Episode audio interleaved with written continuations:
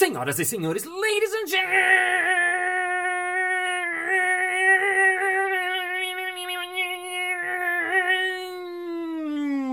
gentlemen, mesdames et messieurs, humoristas e humoristas.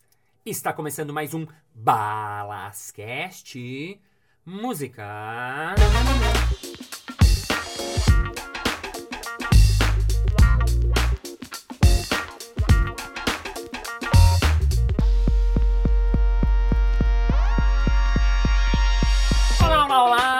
Seja galhofeiramente bem-vindo ao Alascast. Se você está chegando pela primeira vez, welcome for the first time. É um prazer tê-lo aqui no Balascast. E para você que me ouve semanalmente todas as segundas-feiras, welcome again and again and again. Obrigado por ouvir de novo a nós, a eu e a Foz. Vamos agora com o episódio de hoje. Eu vou falar sobre um assunto de comédia hoje. É uma dúvida, é uma coisa que as pessoas confundem muito, vem falar com muito fazendo essa confusão. Então vou fazer um podcast falando sobre esse assunto e o nosso episódio começa now. Improviso não é stand-up.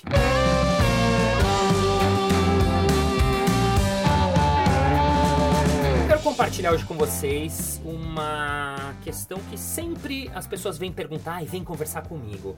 É muito comum as pessoas confundirem o improviso com o stand-up. Muitas vezes ah, jornalistas ou pessoas que me encontram na rua, outro dia dei uma entrevista, a jornalista falou assim: Ah, Embalas, você que é um dos precursores do stand-up nacional. Não, não, não, eu, eu não, não sou, adoraria ser, mas eu não sou, né? Eu faço improviso. Ah, então, esse negócio do stand-up de improviso, improviso de stand-up, eu falei, não, não, não. E aí eu tive que parar a entrevista para explicar para ela um pouco a diferença, para ela entender, para ela poder fazer a entrevista legal e não falar sem querer uma, uma, uma bobeira no ar, né? Uma coisa que aconteceu aqui no Brasil é que houve o fenômeno do stand-up. Stand-up é um tipo de comédia, uma maneira de se fazer comédia, uma forma, um dos formatos de fazer comédia. Então a comédia stand-up, de 10 anos pra cá, mais ou menos, vou chutar assim as datas, começou a crescer e começou a ah, se difundir cada vez mais, principalmente com a galera do CQC, que era, uma que era a primeira turma do stand-up, que começou a ir pra televisão. O fenômeno televisão fez com que as pessoas conhecessem mais eles, os shows começaram a se encher e as pessoas começaram a conhecer mais a comédia de stand-up. Ou o stand-up comedy, ou o stand-up, como a gente fala aqui no Brasil. Então, por conta dessa onda, meio que tudo virou stand-up. Então, o cara, eu brinco, né, que o cara vê alguém caindo na rua, você viu o stand-up dele ali na rua? Ah, stand-up, que qualquer coisa virou stand-up. Então, eu queria explicar pra você que está ouvindo as diferenças entre essas duas linguagens.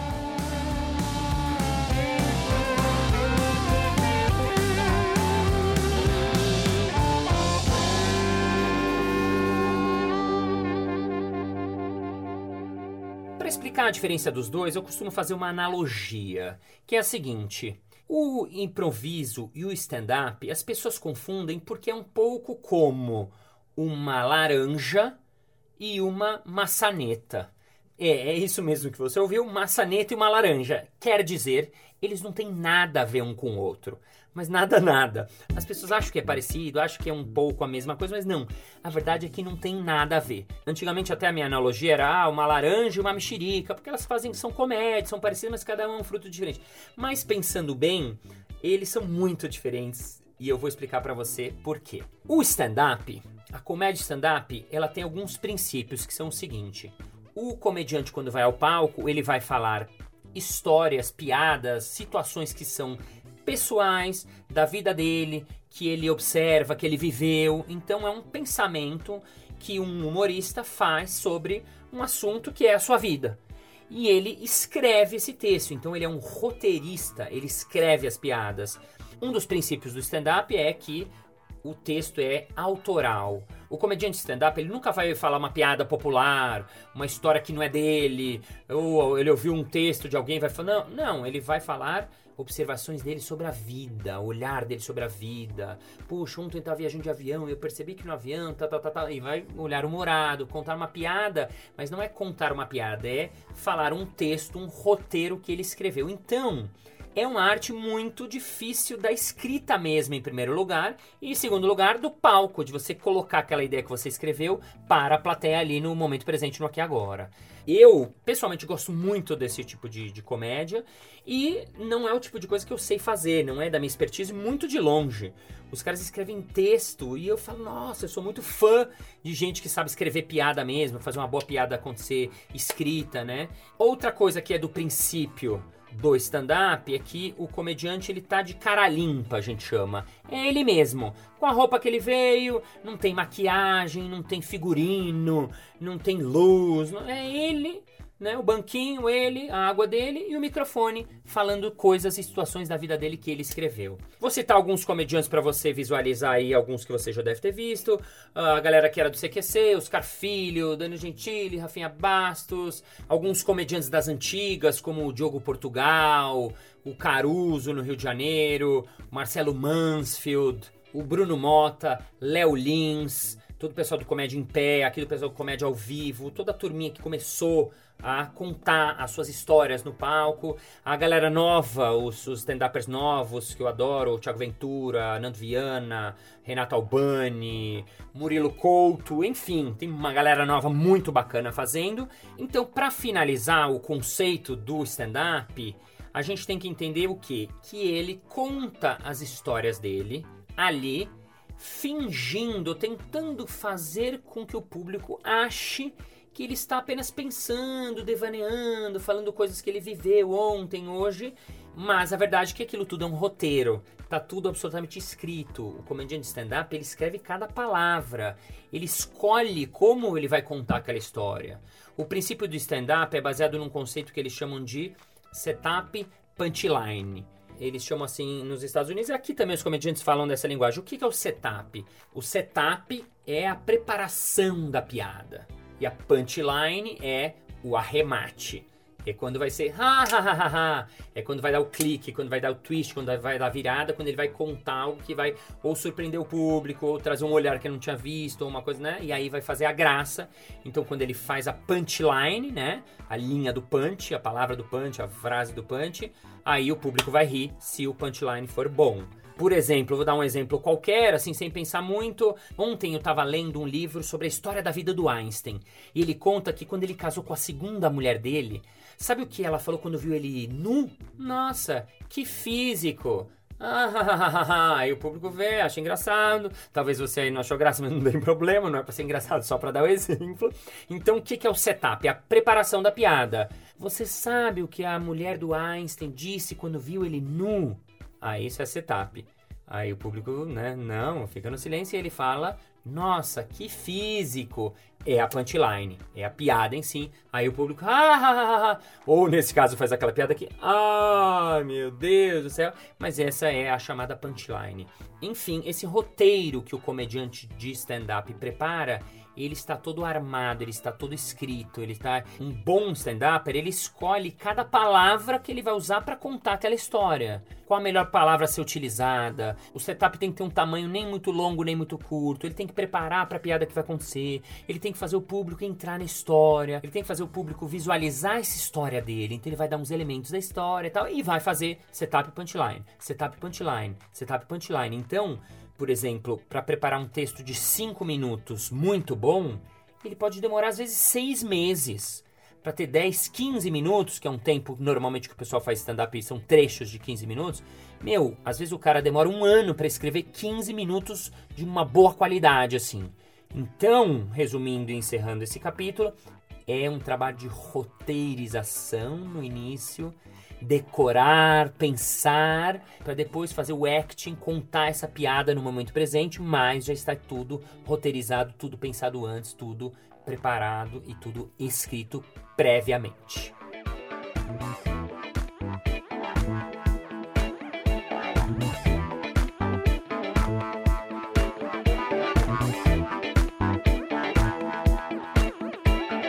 Já o improviso, ao contrário do stand-up, não tem nada preparado. Por isso que não é tudo improviso, que era o programa que eu apresentava na Band, eu falava, aqui não tem nada ensaiado, nada combinado, nada roteirizado, afinal é tudo improviso. É tudo improviso.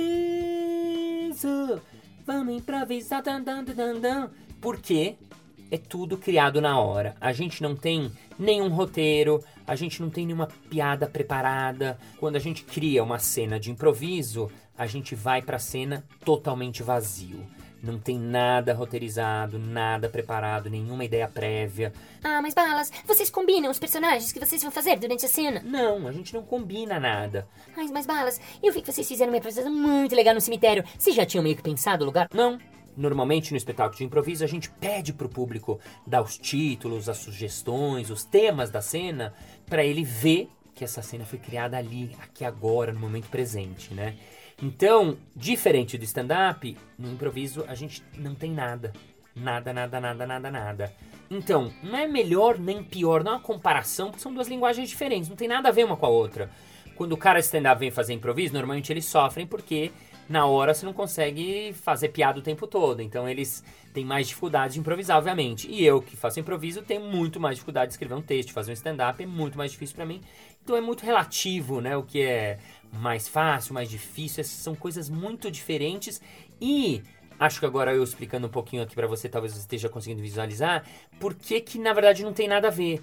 Porque o improviso é um exercício de cocriação coletiva, então normalmente são quatro improvisadores, às vezes cinco improvisadores construindo uma mesma cena a partir de um título que o público deu. Ah, por exemplo, a gente pede pro público um local, fala um local, sei lá, o cara fala floresta. Então a cena nossa vai acontecer na floresta. Ah, vamos ver o, o conto de fadas rimado na floresta. Então o improvisador começa. Ah, mas que ideia que ele tem? Não sei, a gente vai pensar. Então vamos pensar juntos, você que está ouvindo aí. Floresta. O que, que você pensaria? O que, que tem na floresta? Tem árvores, tem cavalos, tem bichos, tem galhos caídos. E quem poderia estar na floresta? Alguém, um cavaleiro, alguém num cavalo. Então eu vou começar assim. Então a primeira ideia que eu tive, a segunda, a terceira, eu vou, escolho uma e começo. Toc, toc. Oh, estou aqui. Não tem nada na minha testa. Estou aqui cavalgando aqui nesta floresta. Vou um pouco mais para lá e vejo algo muito belo. Nossa, eu estou vendo lá na frente, eu vejo um grande castelo. Então, por exemplo, o primeiro improvisador entra e faz uma proposta de um cavaleiro que viu um castelo. O outro que está sentado ouve, bom, ah, ele falou de um castelo, o que, que eu vou fazer? Alguém no castelo. Quem tem dentro do castelo? O guarda do castelo, o rei, a rainha, a princesa. Aí ele pensa, vou fazer uma princesa. Então vai lá em cima e sobe. Nossa, estou vendo alguém cavalgar, alguém que está vindo ligeiro. Estou vendo ele lá aqui de cima. Este moço é um cavaleiro. Oh, meu Deus, de onde ele vem? Será que é do reino vizinho? Será que gostaria de ficar aqui comigo e juntos criarmos um ninho? Então, seguindo a nossa história, temos o primeiro improvisador que fez o cavaleiro, entra uma improvisadora que faz a princesa, e o terceiro improvisador que está sentado pensa: temos um cavaleiro, uma princesa encantada com ele, algum conflito tem que acontecer. Então entra. Estou vendo essa cena aqui, aqui na minha frente. Muito prazer, eu sou a bruxa maividente. Vejo que esse casal, este casal tão encantado, de longe acha que vai ficar, que vai ficar apaixonado. E aí entra a bruxa que vai fazer um feitiço para atrapalhar, e aí a nossa história acontece, percebe? Então, é uma criação coletiva de várias cabeças que juntas vão fazer uma história que nunca existiu. Até que lá no final alguém vai entrar para concluir, para fazer o arremate, para fazer a punchline final da cena do improviso, vai falar algo do tipo: "E assim eles ficaram juntos, porque a vida, ela é uma beleza. Este é o final da história do cavaleiro e da princesa." Ei, palmas, palmas.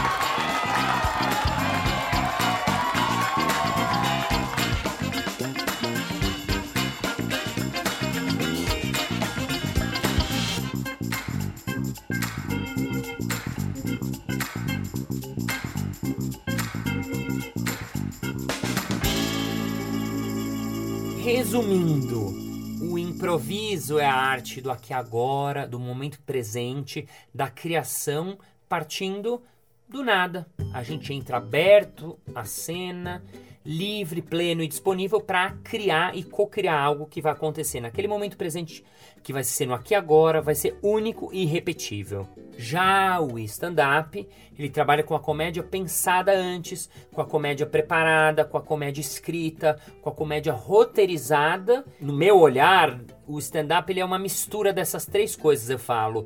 O texto, qual texto do cara. O cara que sabe escrever um bom texto vai já começar de um nível muito mais alto. Na sequência tem o timing, porque é uma coisa que faz toda a diferença na comédia. O timing, o timing, o momento. Às vezes esperar um segundinho, às vezes falar antes que o público entenda a piada, né? Então, texto, timing, TT. E a terceira coisa é carisma. Carisma. Às vezes o cara ele não é tão bom no texto, o timing é bom, legal, mas o cara é carismático. O público gosta de ouvir as coisas que ele fala, compra, né? Um bom exemplo de Marco Luque, né? Marco Luque é um cara muito engraçado porque a gente meio que quer ser amigo dele, né? Eu conheço ele pessoalmente, claro, ele é aquilo que ele mostra na cena, um cara gente boa, querido, que você quer ser o seu brother, do bem, good vibes e tal.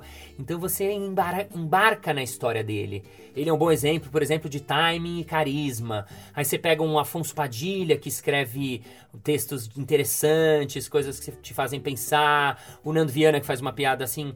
Quem demite o cara do RH, hein? Então é punchline. Ele, ele cantando. Outro dia tava ali, viajandão, setup. Quem demite o cara do RH? Punchline. As pessoas riem, tal, tal, tal, tal, tal. Então, Agora que você ouviu esse Balascast, quando alguém fala, ai, eu gosto muito lá do stand-up do Balas, você já vai poder dizer que não, não é o stand-up do Balas, o Balas nem sabe fazer stand-up. O negócio dele é improviso.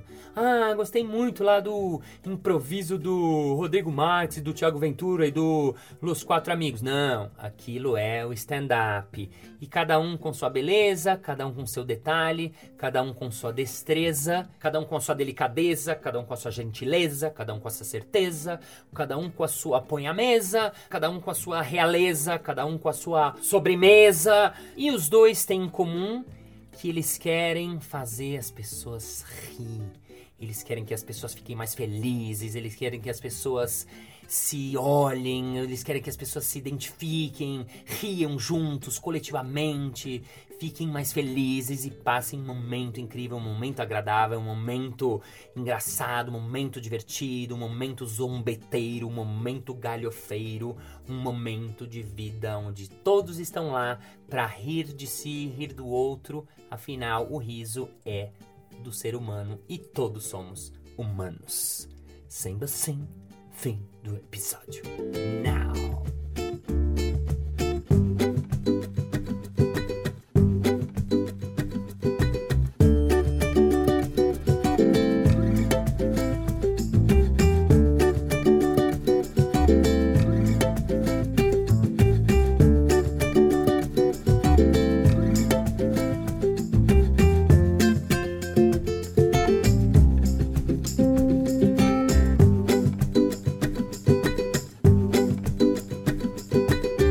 Muito bem, muito bem. Chegamos ao final de mais um episódio. Ah! Mas na segunda-feira que vem tem mais. Ei! E se você ainda não conhece o Balascast, que é o grupo que a gente tem no Facebook, entra lá, porque lá eu coloco conteúdos exclusivos, eu coloco algumas informações que não dá para colocar no áudio, algumas cenas, exemplo, eu coloco algumas coisas que eu me refiro lá. Então entra lá, é um grupo que tem pouca coisa, muito legal, divertido, bacana. Entra lá no Balascast, me pede que eu te aprovo.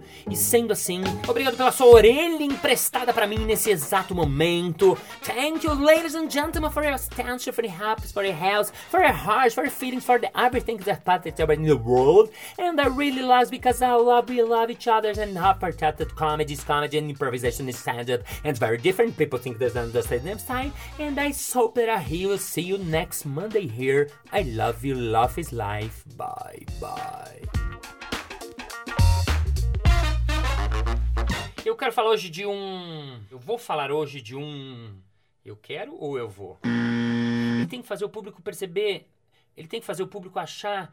Ele tem que fazer o público. Vamos de novo? Não tem nada preparado, nada ensaiado. Não.